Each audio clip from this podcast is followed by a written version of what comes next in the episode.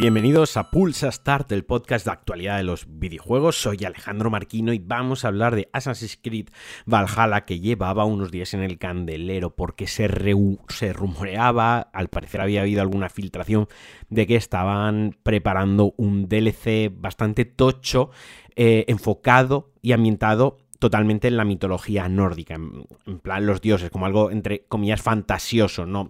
Assassin's Creed es fantasioso, es ciencia ficción, pero bueno, tiene parte de realidad, entre comillas, ¿no? Esto pues se rumoreaba que iba a ser totalmente fantasioso y hoy lo ha confirmado Ubisoft, el amanecer del Ragnarok, es como se llama la próxima expansión DLC que costará 40 pavos y se lanzará el 10 de marzo. Hago hincapié en lo de los 40 pavos, es un precio muy grande para un DLC, incluso para la saga Assassin's Creed, pero comentan que tendrá una duración de más de 35 horas. Y además ha sido desarrollada, se ha trabajado Ubisoft Sofía, que fue el equipo que se encargó de Assassin's Creed Rogue que es uno de los Assassin's Creed más infravalorados y menospreciados y que mejor está. Bueno, en fin, como os decía, totalmente fantasioso. Esta vez no llevaremos a, no controlaremos a Eivor, que era la protagonista o el protagonista de todo el juego, sino que llevaremos a Odín tendremos que luchar, pues eso, contra enemigos de Odín, que tiene que rescatar a su hijo Balder. Bueno, estoy muy puesto en esto de la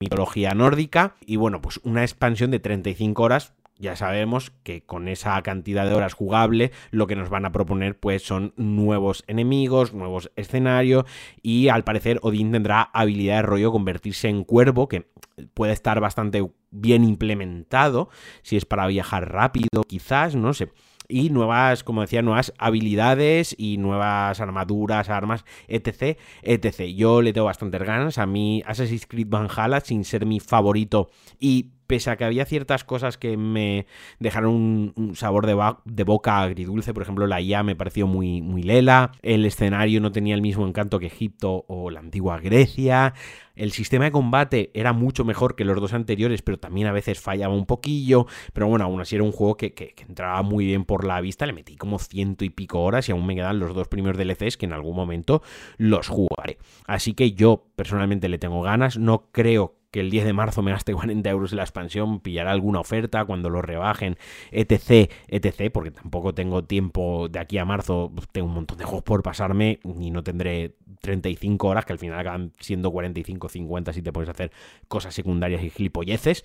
Pero bueno, eh, yo a tope, con esto. Y otra cosa que se ha anunciado hoy que me mola bastante, que yo llevaba mucho tiempo esperando, mucho tiempo, eh, un año que se lanzó PlayStation 5, son las carcasas oficiales para cambiarle el color a PlayStation 5. O sea, era obvio que iban a sacar carcasas porque además se, se, desmontan muy fácilmente las dos que tiene. Ya han presentado cinco colores increíbles, o sea, son chulísimos negro, a ver, chulísimo, negro, pues negro chulísimo no puede ser, pero tiene un acabado que se ve así rollo mate, no es brillo y queda muy bien, pero eso sí, el rojo súper chulo, el mismo rojo que el DualSense que ya se lanzó hace unos meses, el rosa es una pasada, el azul y el morado. Yo estoy dudando entre pillar la morada o la negra, probablemente acabe pillando la morada y además...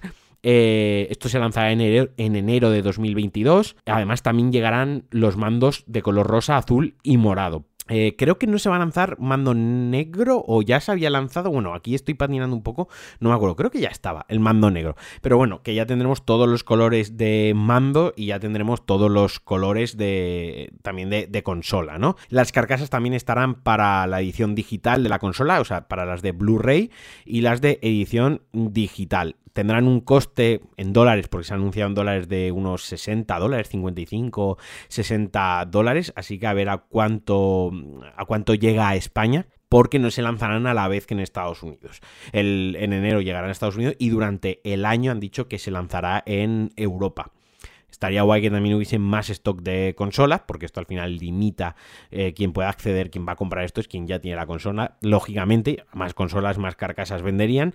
Y lo interesante, pues, es que se pongan las pilas lo de la producción de consolas, que obviamente no es culpa de ellos al 100% la falta de stock. Y ya para acabar, quería hablar de la demo técnica que está para descargar en consolas de una generación de Matrix Awakens and Unreal Engine 5 Experience Debería haber dicho Five, pero bueno, se me ha colado. Que se presentó el otro día los The Games Awards. Para mí fue lo más guay que se presentó, entre comillas, aunque fue un evento bastante chulo que se acerca ya, va ganando cada año más forma, cada año va siendo más serio en cuanto a anuncios, en cuanto a premios sigue siendo una mamarrachada.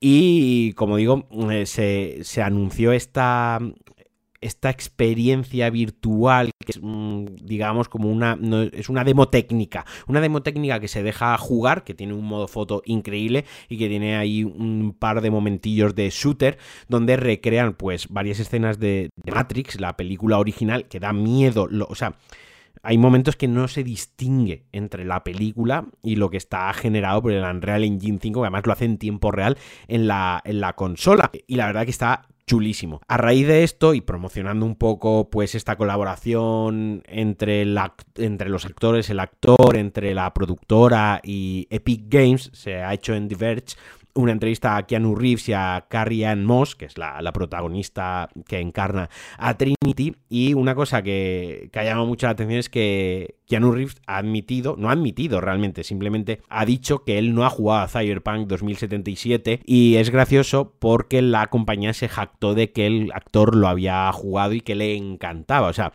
es que no paran de salir engaños sobre Cyberpunk 2077 una vez y otra vez. Tengo que reconocer que este fin de semana estuve olisqueando a ver cómo está Cyberpunk 2077 a día de hoy para jugarlo en PC y aunque me convencí casi casi de jugarlo, decidí esperar un poco a que saquen el parche de nueva generación. ¿Por qué? Si lo vas a jugar en PC, porque imagino que con el parche nueva generación también arreglarán muchas más cosas y pulirán muchas más cosas. Así que, pues ya puestos que llevo un año sin jugarlo, porque se lanzó ahora mismo hace un año, ya me da igual esperar a que, a que lo dejen mm, fino filipino y lo dejen canela en rama. Bueno, y con estas dos expresiones tan de vuestro abuelo José Luis, el de Jaén en la cena de Nochebuena, me despido, os mando un abrazo muy fuerte, un besazo a todos, os quiero mucho, jugar a videojuegos, pasadlo bien y adiós.